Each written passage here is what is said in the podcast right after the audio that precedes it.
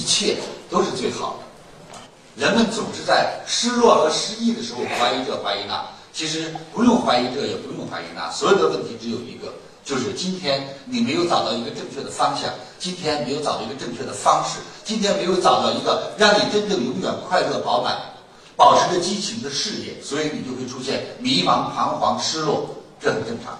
那么到今天为止，我想问大家，人的一生当中什么是最真实的？活着的体验。如果你每一天过得很快乐，到死的时候一无所有，也是快乐精彩的一生。各位是还是不是？如果你的一生非常的郁闷、非常的痛苦、非常的纠结、非常的彷徨、非常的恐惧，到你死的时候流了很大很大比泰山还大的一座金山，好还是不好？关你屁事啊！你告诉我，万里长城今犹在，可见当年秦始皇。一切皆为身外之物。你告诉我，你能带走什么？